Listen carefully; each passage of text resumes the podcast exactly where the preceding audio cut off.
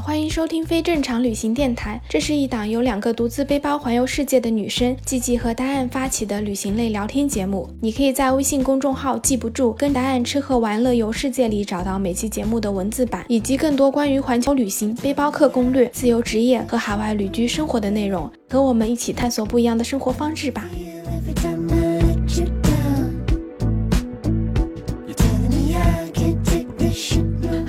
好，我是 G G，，我是 Diane，欢迎收听非正常旅行电台。这是一档横跨南北半球的旅行播客，带你用声音环游世界。今天这期播客呢，要来跟大家讲一讲我们在旅行中遇到过一些特别特别惨痛的经历，还有就是我们俩都觉得经历过一些比较危险的时刻。那我先来讲吧，就是我真的在这么多年旅行中，就是唯一一次让我觉得又很惨痛，然后又很伤心的经历。嗯哼，一四年的时候，我从拉萨然后去尼泊尔旅行的时候，因为我当时旅行的时候就认识了一个男生，在路上认识的，然后大家一起玩了好好多天，我就觉得这个人还挺好的。所以后来呢，我跟另外几个朋友去了尼泊尔之后呢，尼泊尔它有很多很多那种手工艺人，会产很多什么首饰啊，然后围巾啊，各种好看的那些布之类的。还有另外一个就是尼泊尔有非常多人会做那种很传统的非洲鼓。现在可能很多人都会在丽江的那个什么大研古城那些店里面见到很多卖那种非洲鼓的，但那个时候还挺少的。然后在尼泊尔呢，我们就看到有一家手工艺的那个店，它是一个非常非常老的老爷爷在做那种纯手工的非洲鼓。嗯，当时我跟我另外一个朋友，我们就看到之后就拍了照片，然后问其他人，就是说，哎，你们要不要买非洲鼓啊？这个男生呢就看到我们发那个非洲鼓，嗯所以他就跟我说啊，他想买一个非洲鼓，让我帮他从尼泊尔带一个回去，然后带到拉萨之后再从拉萨寄回去给他，因为他是在丽江那边的。那这是你们以前是一起旅行的，对我是在拉萨的时候认识他的，哦然后就一起玩了几天，都觉得这个男生人还挺好的，然后大家一起玩聊的也挺开心的。嗯所以他当时知道我们打算买非洲鼓之后呢，他就给我们说啊，那你能不能帮我带一个？等你帮我带到拉萨的时候，我就把钱给你。我就说啊，那也行，我就帮他买了一个非洲鼓，我记得当时是人民币可能要五百多吧。啊，这么贵，其实不贵，因为非洲鼓，如果你带到丽江的话，丽江像这么大的鼓，然后这样子好的质量，你至少要卖到好几千的。嗯，Mm. 然后因为尼泊尔物价比较低嘛，所以你就是买的话，你再带回去，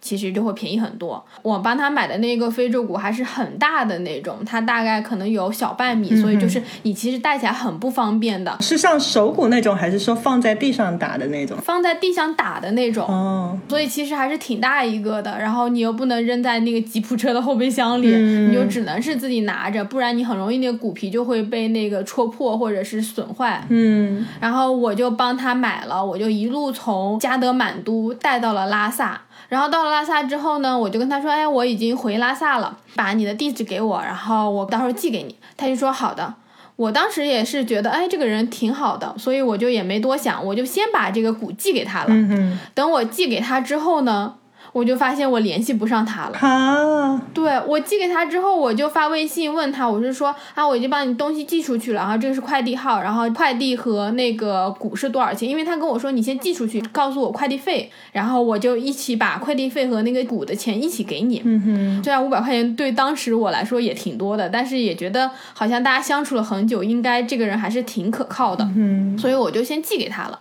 等我寄给他之后，发完快递号之后，我就再也联系不上这个男生了。啊，怎么会这样？好过分呢！对，就是让我觉得特别受伤的是，因为我们一起玩都不是钱的问题。嗯，你还背了这个鼓那么久，有点小心翼翼的保护着。哦，对的，我还就是真的是背了一路，因为你要知道，从加德满都坐车回到那个中国的边境，就要坐差不多五六个小时的吉普车，而且是那种特别特别颠簸的山路，那种吉普车根本不是我们想象的那种很帅气的越野车，而是那种你坐在那个椅子上，你整个人一个坑你就能弹到车顶的那种，就是特别特别陡。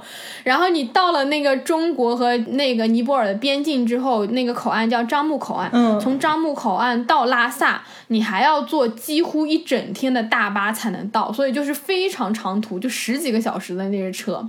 所以我当时就觉得也挺难过的，而且这是我出去旅行以来第一次被别人骗。那你有尝试过去找他吗？就从各个社交网络上面啊什么？当时就是不是特别发达，就只有微信，微信也才刚刚起步，因为那时候才一四年，微信也才出没几年。嗯然后我有他电话，但是我就是怎么都联系不上他。嗯，在旅行的时候，就是大家认识人，其实你没有那么多其他的朋友，真的可能最多就留个电话、留个微信就没有了。嗯这个对的人消失了，他就真的是完全消失了。哦，太过分了。对，然后我我是我因为这个事情，我是真的特别受伤，就是我感觉第一次就是你很相信一个人，然后那个人骗你。嗯我在之前旅行那么多，好像我的经历都特别特别好，就是碰到的人大家都还挺善良的，包括我搭车什么的都有很多人帮助我，嗯所以我也是属于自己也没长什么心眼的那种。正常可能你就是应该先要到钱，嗯再把这个东西寄给他。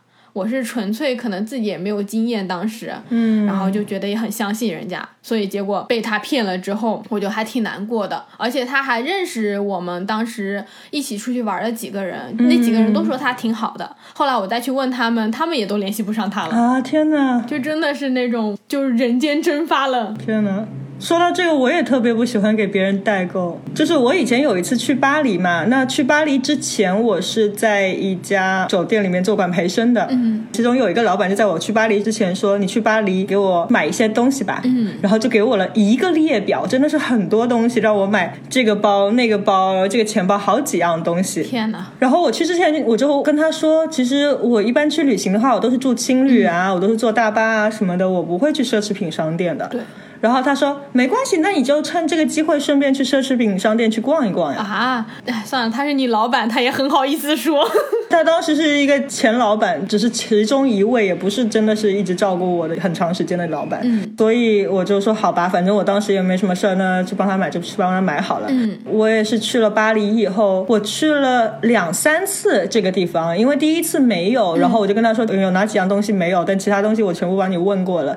然后他说啊呃没有的话，那你再换好几样东西，再帮我去买，再帮我去问。天哪，好烦啊！对的，后来就是其实我是在巴黎，我的护照被偷了，有一次。哦，我就跟他说我的护照偷了，然后接下来会比较麻烦很多事情，然后但是他还是坚持让我去那个大商场里面给他退税，他就说那你去补办一个护照啊，然后你就拿着补办的那个证件，你还是可以继续去退税的，我的妈呀，怎么会有这么就是好意思的人呢？他真的很好意思。对啊，他完全不替别人考虑的吗？对的，其实我当时去法国背了一个背包，然后还专门拿了一个旅行袋，然后装帮他买的东西。嗯他买了是整整一个旅行袋的东西。我刚回到国内，第二天还是当天我都不记得了，好像是当天就我早上回到国内的，然后他当天下午就把所有东西拿了，转给我了我付的钱，然后要说请我吃饭，也一直没有请过我吃饭。哦，我就觉得我干嘛就是这么辛苦的去帮他代购这个，其实也不是很熟，因为不是我的老板那么长时间以来。嗯，然后其实我在巴黎的时候，就我很多家人啊朋友也跟我说，你干嘛要帮他买那么多东西啊？对啊，但我当时就说，我都答应别人了，不买又不好。我现在想想是挺傻的。他太理所当然了，好像你帮他买东西完全就是你的义务一样。对的，而且还买那么多。你说你就是买一样东西，我无所谓。对的，对的。我有时候出去旅行也是很害怕帮别人家带很多东西。对，而且像我们出去旅行，大部分时间我们都是做背包客，那就背个背包。对，其实如果我们旅行很长时间的话，本来背包里面的东西就是能减就减了，稍微大一点的，我们自己的东西都完全带不了的。对，那我们去旅行可能一般都只能买一点小小的东西，小小的纪念品啊什么的，而且我们也不会去逛那些奢侈品商店。嗯，所以我知道很多国人去旅行，他们去到国外就会用这个机会去买很多很多东西，但是我还真的是蛮怕别人给我一个列表，然后让我去买这个买那个，到最后我可能根本就没有时间去按照自己的方式去旅行。对的，对的。我是真的也很害怕这种给一个清单的那种，这种真的是太夸张了。对因为我觉得有时候有些朋友会说，啊，那你在免税店帮我带一个，如果你买得到你就买，然后买不到就算了。我觉得这种就我有时候还是会带的。如果比如说我已经回国了。对不然那种就是我真的还在旅行中，我是不会给人带的，因为像你说的，你基本上就一个大背包，你不可能背着这些东西到处走的。对的，反正代购也是一个，就是大家如果真的要帮别人代购的话，一定就是吸取一下我的教训，你就先把钱收到，然后再把东西给人家。对的。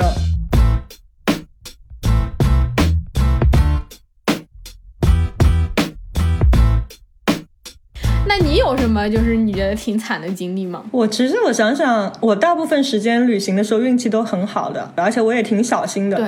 那我有过的最惨的两次经历，就一次就是我在印度生病。哦，对对对。这个我们之前讲印度的那期我已经很详细的 讲过，真的是我以为自己要死掉。对对对，大家记得去听我们那个印度那一期，就是大家在印度生病的，太精彩了，太惨了，太惨了。现在想想是很精彩，但当时真的是很惨。嗯、还有呢？还有一次呢？还有就是我这一次这次旅行，然后在阿根廷，在门多萨，我的东西被偷的精光。因为其实我自己是一个人去过很多地方旅行，那很多地方其实都不是很安全，包括印度，包括像墨西哥、哥伦比亚、对南非，其实都是蛮危险的。还有危地马拉这些国家，其实大家想到都会觉得治安很不好的国家。对，那因为我很小心，我一般来说我就出去，我都不会带很多很值钱的东西在身上，然后我从来不会有首饰啊，嗯，哪怕出去我手机啊、什么相机啊都是放在背包里面，嗯，然后有时候背包上面还会上锁，然后或者晚上出去的话，我只是带很少的钱，就是只是带到够用就可以。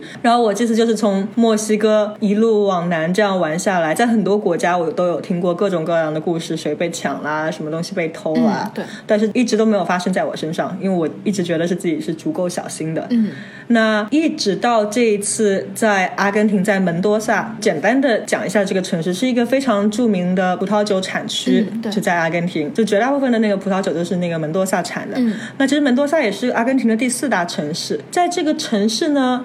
其实我感觉是很安全的，你知道这个城市就是很美，然后又很安静，街道旁边都有树，然后每隔几条街就有一个公园，就有一个小广场，然后有喷泉啊什么的，嗯，完全就不觉得危险。尤其是经过了像墨西哥、危地马拉这些地方以后，我就觉得真的是一个很安全、很安静、很祥和的地方。哦，对，然后呢？当时我是在一家青旅做志愿者的。嗯我平时住青旅的话，我自己会带一把很大的那个锁，嗯因为青旅不是一般都有那个储物柜嘛。对然后把东西放储物柜里，然后锁上自己的那把锁。然后在这个青旅，因为当时它有储物柜，但是它那个储物柜不是可以给你挂锁的，它只有一个小锁，然后给你一个小钥匙。嗯这种钥匙孔是很容易被撬开的。嗯，对的，真的，你只要拿个螺丝刀啊什么的，你就可以把它打开。对但是我一开始并没有意识到，我其实那天下午我就出去了两个小时，就去了附近的一个小公园，跟另外一个朋友吃雪糕聊天。那我当时就把我的电脑、我的相机，然后还有就是我的基本上的所有的现金都放在我的这个储物柜里面，因为我只带了很少的东西出去。你这全部财物都在里面了。对，而且你要知道，就是拉美其他很多国家取钱还是很方便的，你刷信用卡什么也都很方便的。对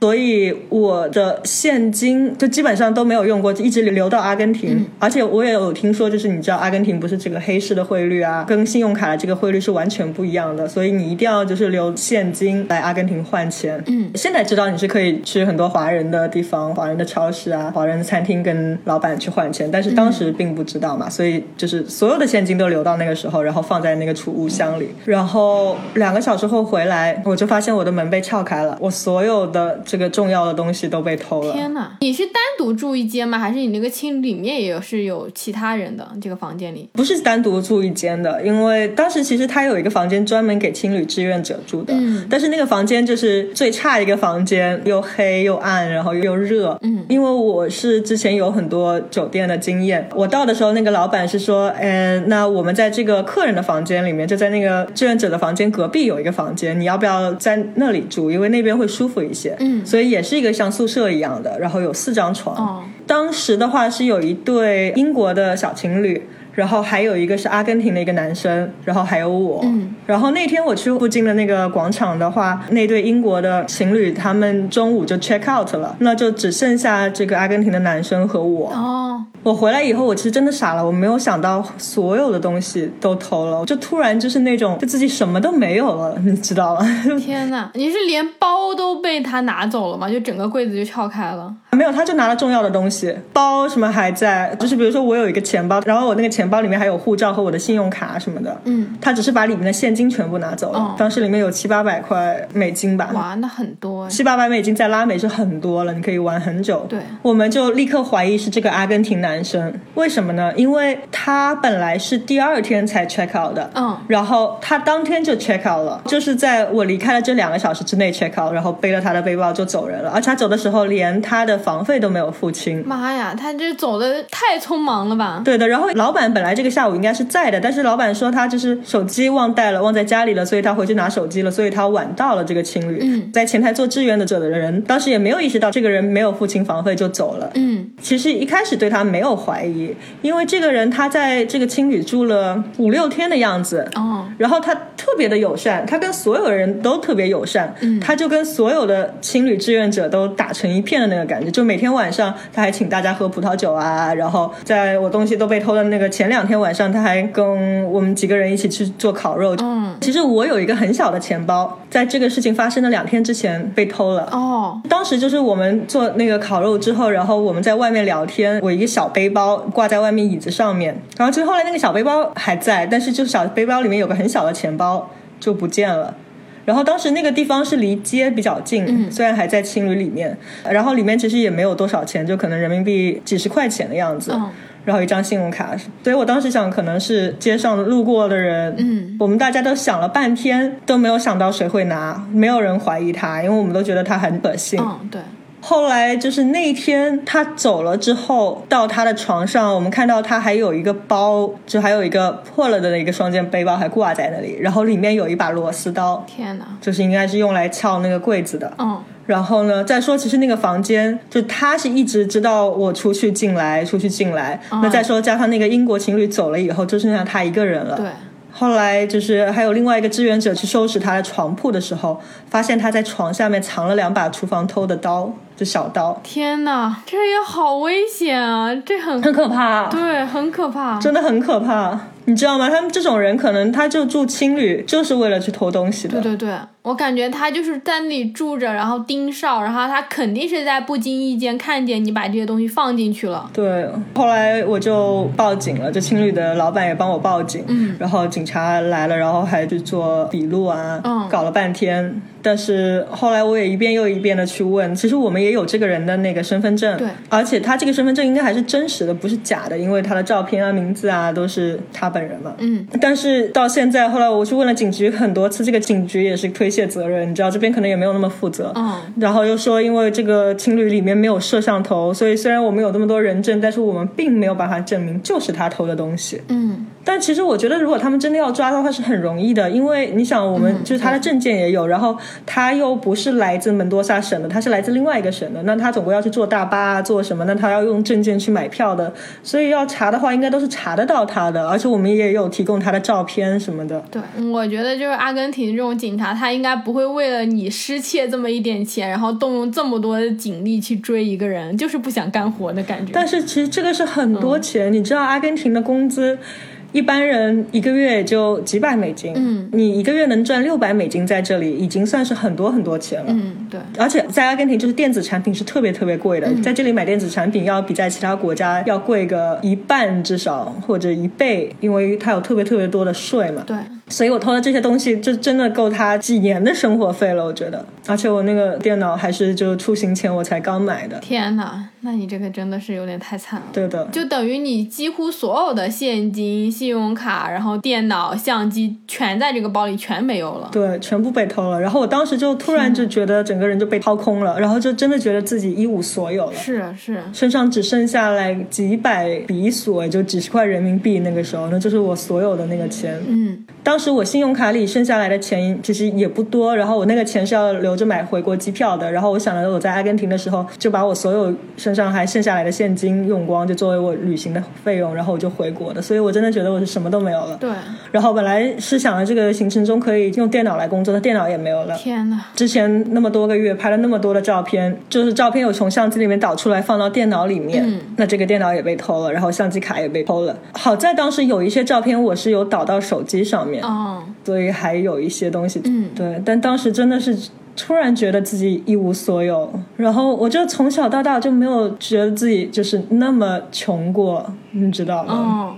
而且我觉得会很崩溃。嗯，如果是我突然看到这打开柜子什么都没有，我都不知道该怎么办，就是你一下会空白的。对我就是空白了很久。我一开始并没有觉得很伤心，我就是不敢相信。对对对，然后我就觉得一直会找回来的。然后我去警局啊什么的话，我都完全没有表情的那种。嗯，然后第二天、第三天我才开始很难过，很难过，我才在那里放声痛哭。啊天哪！对对对，我能理解，就是因为你太震惊了之后，你自己的心里就会有一个保护机制，让你就是不愿意去承认这件事情。对的，然后等你慢慢意识到这个东西是真的找不回来了，你才会真的开始就觉得很崩溃、很难过。对。这个真的是太惨痛了。而且其实并不是说我真的是穷的什么都没有了，就比如说我知道，就我父母也愿意借给我钱啊，我还有朋友愿意借给我钱啊，但是我不想去问别人借钱。对，而且就是这个东西，它不只是说钱的问题，它会一下子把你所有的那个旅行的计划，你整个生活的节奏全都打乱。嗯，真的是全都打乱了。后来我有跟父母说这个事情，然后他们就说：“那你回国吧，啊、你不要再玩了，你你什么都没有了现在。然后你在阿根廷，你又不可能去用信用卡去取钱，因为信用卡取钱会超级超级贵的嘛。嗯，对，那时候其实我才刚到阿根廷没有多长时间，我一直这么想来这个国嗯家，然后我才刚到，还有很多地方想去的还没有去，然后就因为东西都偷光了，然后就回国，那我不是什么都没有赚到。啊、对，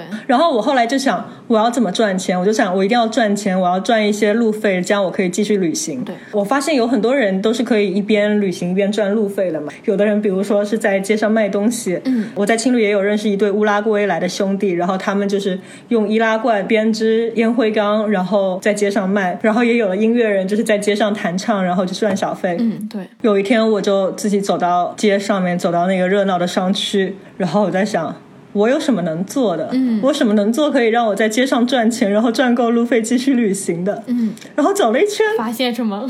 我都觉得我好像没有什么可以做的。完了，我觉得我能想到的 idea，我能赚钱了，因为其实毕竟我也有这么好的教育，我有这么多的工作经验，但是我好像都需要有电脑才可以工作。嗯，就是我虽然很喜欢跳舞，但是我觉得我的跳舞水平还不足以在街上跳舞去挣小费的。嗯，对，然后我会乐器，我会古筝，但是我也没有古筝，也不能在街上谈。对。那后来你怎么办呢？后来我就跟青旅的老板聊天，然后老板就问我：“你是想在这里挣钱呢，还是你想继续旅行？”嗯我说：“我想继续旅行。”对，他就说：“那其实你要继续旅行的话，有很多办法是让你继续去旅行的。比如说，你看你在门多萨，其实你是在青旅做志愿者，对不对？嗯那你去其他地方旅行，你可以继续做志愿者呀。然后交通的话，也有很多方法可以，就是以很便宜的方式去交通的，而且我们可以帮你付一部分费用。哇，那这个青旅老板也很好。对，那也因为是青旅的过错啊，有一点。哦，对，虽然不是完全是他们的过错，嗯，然后他说，还有时候就是你可以用你的技能去换取一些东西，嗯比如说你可以去餐厅里，你可以问问他们有没有那个工作，或者就是说你可以自己走到外面，你看你又会说西班牙语，又会说英文，那你可以看看你能不能给人家打工一段时间，然后去换取一些食物啊、住宿啊，或者一些零钱这样子。嗯，我想说，就是虽然我所有东西被偷光了，我当时觉得很惨，对，但是后来想想，也就是因为这个，我后来有了很多不同的经历。对，比如说，我后来有找到一个酒庄，然后在那个酒庄里面打工了一个月。嗯，这也是因为就是有国内的朋友看到我这个事情，然后帮我找到了一个 connection，一个联系人，然后让我找到了这个在酒庄打工的机会。哦，然后呢，我也有就是去到秘鲁做一个就是旅行陪同和翻译的这样子的一个工作。然后我后来在阿根廷去到很多地方，我都是在青旅里面做志愿者，而且在每个地方待的时间其实都比原计划的要长，然后也更好的去了解了每个地方，然后认识了很多很有意思的人。嗯，其实我觉得可能都是要归功这个。对，如果没有发生这件事情，我不会有这么多有意思的经历，我不会认识到这么多有趣的人，我也不会后来开始尝试搭车啊什么的。嗯，对的，我可能早早就旅行完就回国了，哦我不会一直待到就是疫情爆发，新冠疫情爆发，然后一直留在这里那么长时间，然后现在还住在这里不想回去。嗯，对的，对的。其实很多时候这种东西可能就是你跟阿根廷的缘分吧。对的，我回过头来，我又会想说，其实你看你在阿根廷的这个经历，然后包括我在尼泊尔代购的经历，就是最容易被骗或者被伤害的时候，都是你刚跟人家有一点点认识，就如果完全陌生的，你反而更有戒备心；特别熟的，你可能也不会偷你东西。嗯就是这种刚认识觉得还不错，这种最容易骗。对的，我觉得我们都有时候会太相信陌生人了。像你也是很相信那个人，你还帮他背那么久，然后你还给他寄过去。然后我也是因为我觉得这个人之前都对我们特别友善，大家都一起玩，他不会做什么坏事的。嗯。后来我跟这个青旅老板聊天，他也告诉我，一般你想象中啊，那些来偷东西的人，他们肯定是长得贼头贼脑的，对不对？然后他们肯定是不跟别人说话的。对但是其实不是，很多时候这些去青旅偷东西的人，他们都是表现的特别特别的友善，他们赢得了所有人的信任和好感。对然后他们再把东西偷了。嗯，这是我在哥伦比亚呃旅行的时候，我认识了一个瑞士的女孩子，她也告诉我她的电脑和相机被偷了，嗯，也是在青旅的柜子里面。然后当时也是他那个房间里面有另外两个哥伦比亚还是哪里当地的男的，嗯，他跟他们前一天晚上还聊得挺好的。第二天早上他去跑步，然后这两个男生就在他去跑步的时候把他的东西拿了就走人了。当然这个女生心也很大，因为这个女生她就把东西放在她的柜子里，她连锁都不锁。天呐，但很正常，就是真的，你在加拿大、在北美，或者甚至我可以想象，就在欧洲这边，大家的那种防备心是真的很小的。嗯像我们在这边，有时候家里连门都不锁，可能大家就习惯了。等你去的那些什么拉美这些地方之后，就是你自己可能都意识不到，说我应该注意，因为你已经把这个东西养成习惯了。对越是这种，你就越容易被偷。对，像那些小偷都是盯好了，比如说他就知道你这个人不太有戒备心，然后我就先跟你交朋友，然后知道你平时是什么生活习惯，怎么放东西的。对，然后看到你有什么东西，对对对，一有空就像你朋友一出去跑步，他就知道这个时间卡可以下手。对，说到拉美国家的安全问题，我还是要提一提的。嗯，一般大家说到拉美，都觉得拉美很危险。对，其实拉美，我想说，就是没有说那么的吓人，没有说在街上天天有抢劫，天天有枪战，嗯，危险到你根本就不应该去。我觉得你完全应该去拉美旅行，因为拉美有很多彩的文化，有很悠久的历史，然后有非常美丽的那个自然风景。嗯，但是安全问题真的是存在的。比如说我这次玩下来，其实我有听过不少的故事。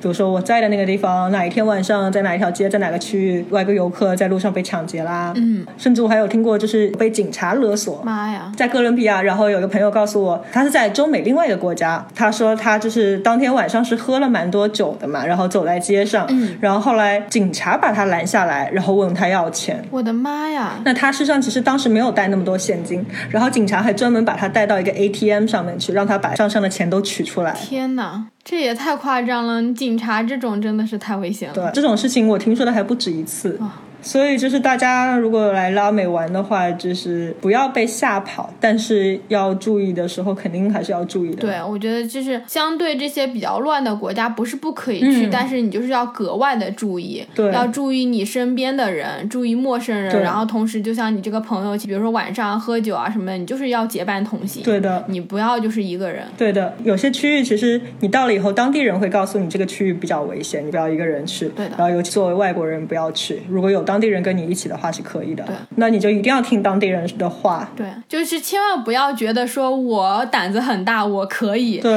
人生中是没有那么多试错的机会的，特别涉及到人身安全对，你试错了一次，你就没有在以后了。嗯所以这个真的是要特别小心。你说财务损失你还好一点，但是你真的遇到说那种什么抢劫啊之类的，你真的是试不起。对啊，万一碰上有刀的、有枪的那些，真的是很惨的。在这种时候，你就是能把自己有的东西都给别人好了，保命要紧。对对对，遇到这种情况真的就是安全第一，你就是顺着人家嗯说，你要是真的有什么东西，你就给他就好了。对的，然后在哥伦比亚的话，就他们有一句俗语，就是说，嗯不要把你的芒果展示给别人。那芒果就是指你有值钱的东西，所以你要出去走在路上的话，就是不要把手机拿在手上啊，不要把相机挂在脖子上啊，这种。嗯，对的，对的，因为你有时候就是被偷的时候，都是你自己在不经意间，可能你真的是展示了什么东西，然后人家才会盯上你。去那些稍微乱一点的地方，也不要穿那种特别好的衣服、特别贵的衣服，那你不就是一个靶子在路上被人等着偷吗？对的，去旅行的时候嗯千万不要带奢侈品或者背那种奢侈品的包，我觉得没有必要。除非 OK 你是什么时尚博主啊，你专门拍照要展露那些东西，其他时候其实就是越低调越好。嗯，是的，因为你带这种贵重的东西，反而是把你自己暴露在危险中。是的，确实是这样子。就希望大家能够吸取一下我们的教训，还是防人之心不可无。然后就是一定要注意各种安全，保护好自己的财物。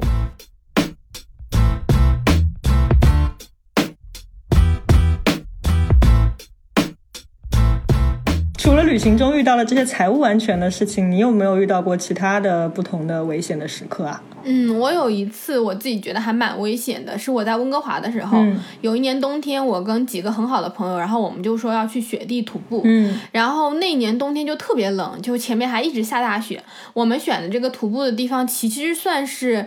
嗯，还挺有名的一个地方，嗯但它是那种完全的叫 back country，就是完全野外的徒步。嗯然后我们要穿着那种专门就雪地徒步有的那种很大的鞋子，然后你要去走。它这个地方还是在山里的，从温哥华开车要开三个多小时才能开到这片山里。当时我们早上就开始徒步了，然后我们的打算是徒步一整天，徒步到山上，它会有一个小木屋，然后我们就在那个小木屋住一晚上，第二天再下来。结果我们开始徒步的时候，我们就发现那个雪的厚度远远超过了我们的估计。嗯我们的估计就是整个路线我们大概会走五六个小时这样子。嗯但是我们走到三分之一的时候，我们就发现那条路就已经完全没有了。包括你在加拿大大部分地方，你野外徒步的时候，它都会有那个标记，就橙色的标记会告诉你说你要往哪里走。我们差不多走过三分之一的时候，我们就发现连那个标记都很难很难找到了。啊，而且因为雪特别大，然后你又要穿那种特别笨重的雪鞋，你在那走的速度会比你平时在那种一般的徒步要慢很多很多。我们走三分之一就已经走了快两三个小时。加拿大其实那种是纬度很高的地方，你一般冬天的时候三点半就已经开始天黑了，到四点就可以完全的黑透了。嗯，所以即使是我们很早的开始，然后我们估计是我们可能大概下午三点左右，我们就已经可以走到山顶的那个小木屋。但实际情况是，到下午一两点钟的时候，我们可能连一半的路都没有走到，因为过了那三分之一之后，我们就要开始完全自己找路。然后那种路就是雪厚到一个什么程度呢？就是你可以看到那个松树的顶在你的脚边，不会吧？不对啊，松树有十几米高哎，可以。就是那种小的松树，大概可能三四米的那种。那你们不是整个人就在雪里面只冒个头？所以你要穿那种专门雪地的鞋，然后像一个小船一样的，然后你会增加你的受力面积。嗯哼，那就像浮在上面。对，然后你踩下去了之后呢，那个你就不会掉进去很多，你可能就掉个十几公分、二十公分那种，就有点像是那种大脚怪，然后你一步步往前走的那种。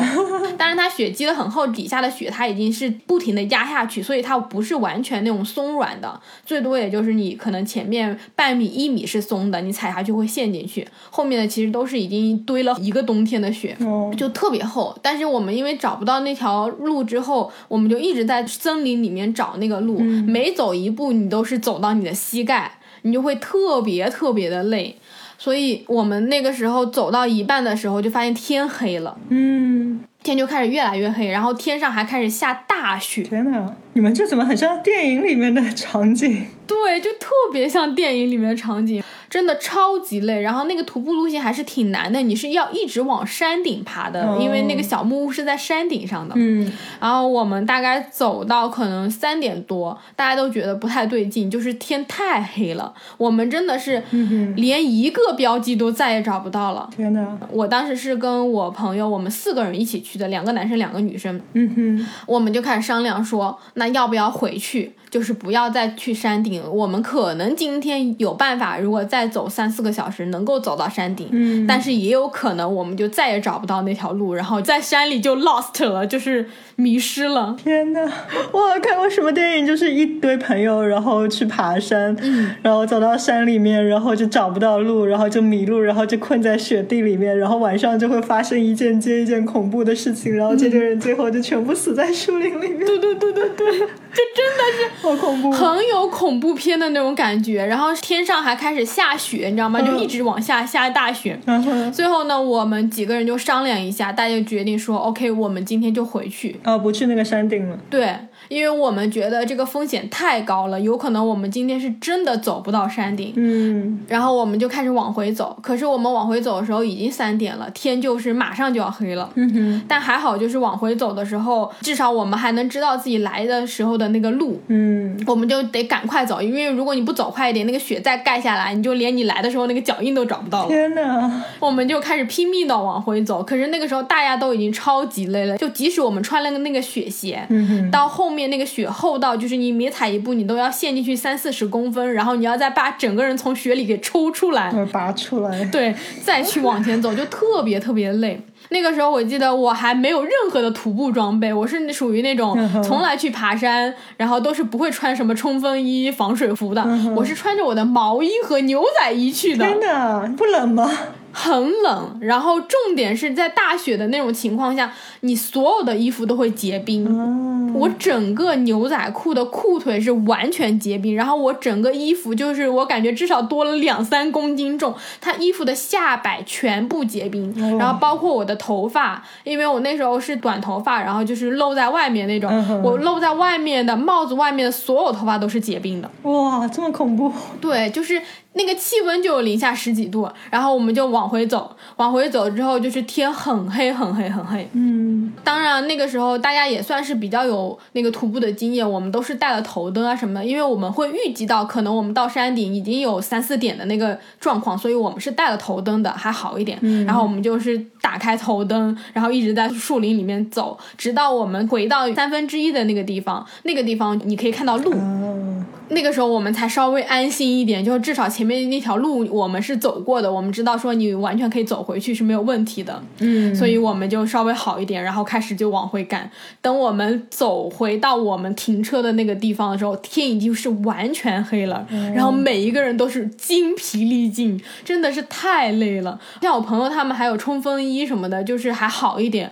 我整个人是冷到我觉得我都是在失温，然后大家就赶紧把身上所有的衣服都脱掉，然后转到车里把暖气开到最大，嗯哼，然后就开车然后回温哥华。哦这个真的是我遇到过我在人生所有的这种户外旅行的经历里面最惨，然后让我自己觉得最累的一次。嗯我后来想想，就还是蛮可怕的。如果我们当时就是大家没有决定说要回来，嗯，然后如果继续走，我可能现在都不知道在哪里了，因为你真的没有办法预料，就是如果你遇到暴风雪什么的，就很难去估算了。挺吓人的。对，这个就还真是挺危险的。对的，其实，在户外圈里面有一个很流行的就是一句话吧，就是当你觉得危险的时候，你永远不要怀疑自己。嗯就是你做任何一个户外的运动，包括你去攀岩，然后包括你滑雪，嗯大家最要学的一件事情就是放弃。像那种什么登山什么的，你最一开始要接受的教育就是说放弃不是一件丢脸的事情，嗯就是说你学会在正确的时候，然后放弃你想要做的事情，因为你之后可以有很多次再回来去徒步，去挑战你没有完成的事情。对，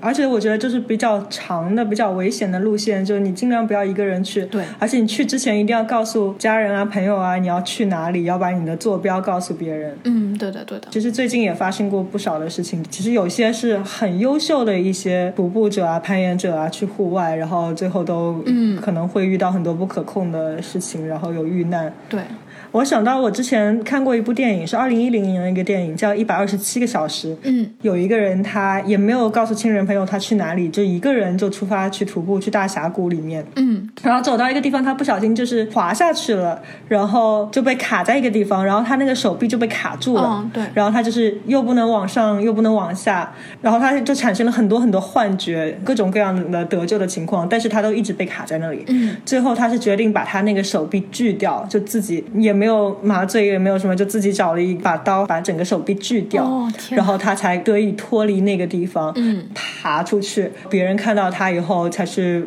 报警啊，叫救护车啊，他才被获救。嗯，对的。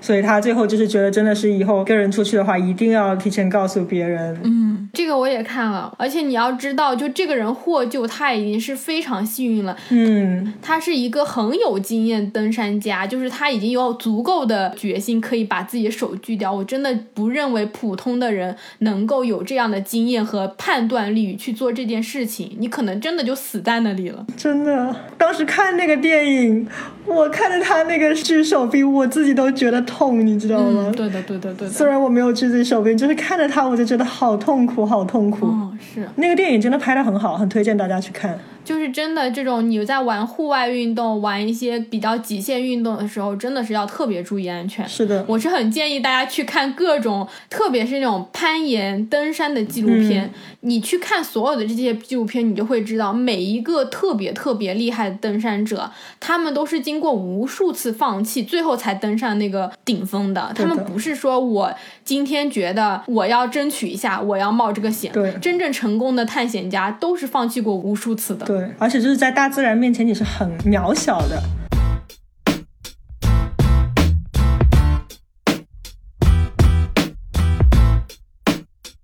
你有什么就是其他的故事可以给大家讲的吗？让你觉得特别危险的时候？我徒步都是挺顺利的，因为我没有去过就是特别危险的路线，嗯，或者在特别恶劣的天气去。但是我有过好几次就是高反，哦，上次我们在讲西藏那一集也有提到一下，那我就是在二零一九年底接到这个去秘鲁的任务嘛。对，那我第一次去秘鲁的时候，其实那些四千多米的地方啊，五千多米的地方啊，我也都去了，然后也没觉得怎么样。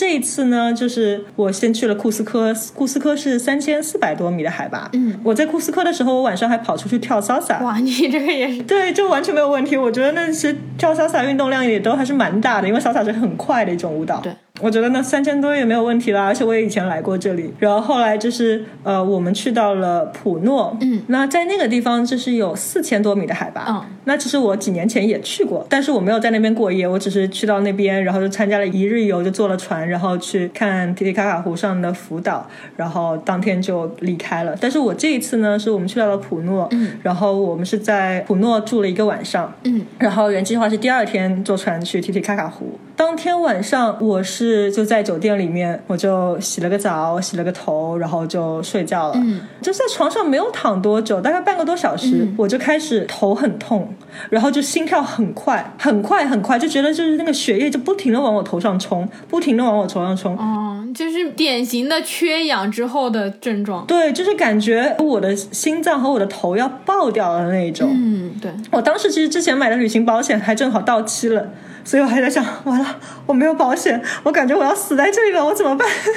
然后我死了，我连医药费都不 不能付，然后我还是挣扎要把医药保险买了，然后就是一直越来越严重，我根本没有办法控制。嗯，然后后来我就只能就是给酒店的前台打电话，我说我好像很严重的高反，你们有没有就是那个氧气瓶，能不能让我吸氧？嗯，那天晚上还是我生日，你知道吗？哦，哦，就第二天是我的生日，所以按理来说十二点就是应该我庆祝生日的时候。对，然后你你在吸氧是吗？这次的就是我的生日，怎么庆祝的呢？就是酒店送来了一个氧气瓶，然后那个氧气瓶有两米高，妈呀！超级巨大。对，然后真的是有一个氧气面罩啊，一根很长的管子，然后我就躺在床上就开始吸那个氧。嗯然后后来吸了半个多小时，一个小时之后吧，嗯，我就感觉好很多了，然后就慢慢的就可以睡着了。酒店就把这个氧气瓶拿掉了，因为它其实是说每个人可以免费吸半个小时还是什么的。嗯但是拿走之后，没有过一两个小时，我又开始很难受，很难受，又觉得自己要不行了，然后只能又打电话，他们再把氧气瓶送来。嗯本来第二天我是要陪伴我的客户，然后就是要给他去做翻译嘛，但是我真的是完全没有办法下床，我一动我就很难受。嗯躺着我也很难受，但是就是起来我更难受，我整个人都是完全是很虚弱的状态，嗯，而且还是不停的要吸氧，然后就是酒店有给我送来那个骨科液，还有骨科茶，嗯，我喝了以后我都完全没有好转，这是人生中高反最严重的一次。对啊，这个是很严重很严重的高反了，就是你吸了氧气还完全没有好转。对的，所以说我小时候就是去西藏，有两个鼻孔流血，有头痛，但是就没有那么长时间的，这一段时间过了就好了。对，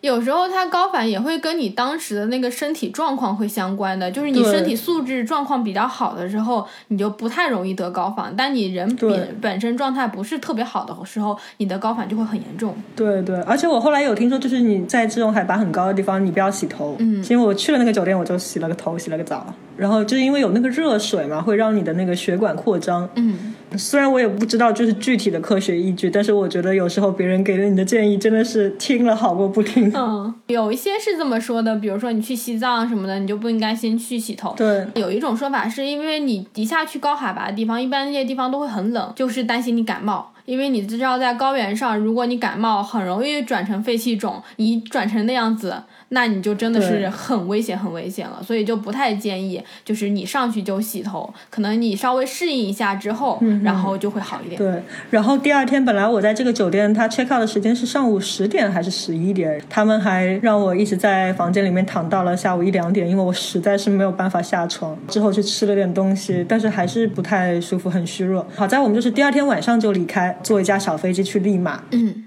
这架飞机是需要我们走到那个飞机下面，然后爬楼梯上去的。哦，就是飞机很小，所以它是要你自己走到飞机口登机的。对对对，然后我本来就很虚弱了，我还背了个大背包、大登山包，然后还要爬这个楼梯，我爬到一半就不行了，我已经两只手扒在那个栏杆上，啊，我这样子爬，这也太惨然后我。快爬到上面的时候，有就有个空姐看到我了，就天就说天哪，你怎么了？你还好吗？然后我上去了以后，他就立刻把我安排在了就是第一排，嗯第一排就是最靠前面的那个走道上面的位置坐下来，然后就给我送了一个氧气瓶过来，一个小小的氧气瓶，然后帮我接上那个氧气瓶。嗯，飞机上本来就它会有那个供氧系统啊什么然后，再加上氧气瓶，所以我很快就感觉稍微好一点了。但是那个空姐就真的很担心我，她真的每隔两分钟就过来问我说，就是 Is this working？呢，这个氧气瓶有正常运作吗？哦你有感觉到你有吸到氧吗？你感觉怎么样？真的是每隔两分钟就来问我一次。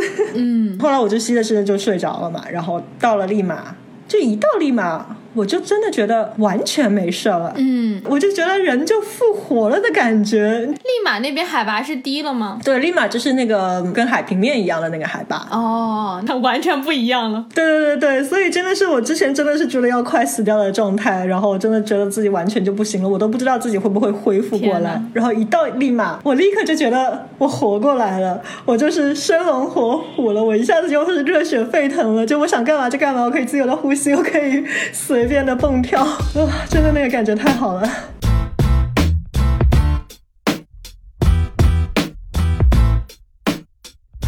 就是我们俩今天想要分享的故事，但是我们可能也会有其他的故事，之后可以慢慢再来跟大家讲。其实我们讲这些在旅行中遇到的一些就还挺惨的经历，然后我们觉得还挺危险的经历，主要希望能够把这些故事讲给大家，这样子大家呢也能够吸取我们的经验和教训，嗯这样就可以在旅行中更好的保护自己，然后注意自己的人身安全、财产安全，因为真的就是。身体是革命的本钱，你真的是保护好自己的身体，你才能够去更多的地方，去更远的地方旅行。对的，那我们今天的这期播客呢，就到这里，咱们下周六的时候继续闲聊全世界，大家记得准时收听哦，咱们下周见，拜拜。拜拜。You're telling me I can't take this shit